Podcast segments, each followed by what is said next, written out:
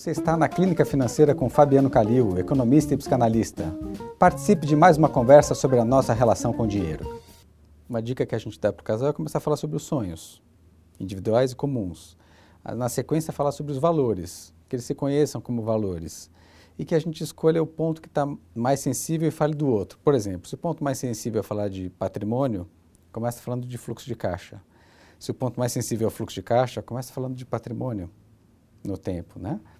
E a gente pode incluir outros temas no caminho, como, por exemplo, os contratos que tem nessa sociedade afetiva. Tem um contrato? Tem um regime de união estabelecido nesse casal?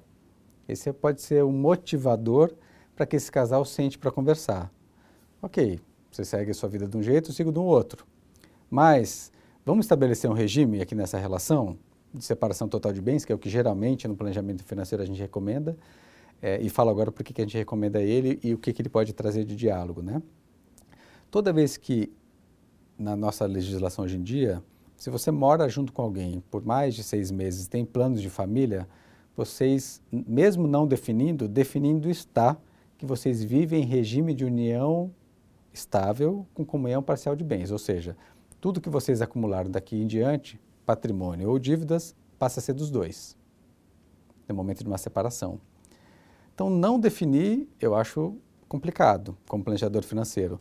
Definir, eu recomendaria que definisse pela separação total de bens, porque eu posso continuar vivendo do mesmo jeito como se comunhão parcial de bens fosse, ou seja, tudo que for acumulado é dos dois. Mas na separação total de bens eu tenho que explicitar isso. Então, por exemplo, se no caminho desse casal falar sobre dinheiro tem sido um tabu, quando forem adquirir alguma coisa, que é um momento bom de fazer uma aquisição, eles vão ter que conversar para dizer o seguinte: olha, é meio a meio ou é 60 a 40? Essa definição terá que ser feita porque esse regime de casamento existe. Vou colocar o ponto contrário. Uma pessoa começou a ter dívidas e eles não conseguem conversar muito bem sobre isso. Ao propor a separação total de bens, a gente está brindando um dos dois dessa situação. Então, ainda que não tenha o diálogo já colocado, a gente está preservando essa sociedade no tempo. Um pode endividar, mas não vai comprometer o patrimônio do outro.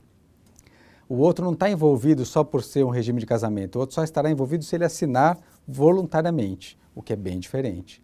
Então, estou te falando de caminhos que a gente pode levar esse casal ao diálogo, né?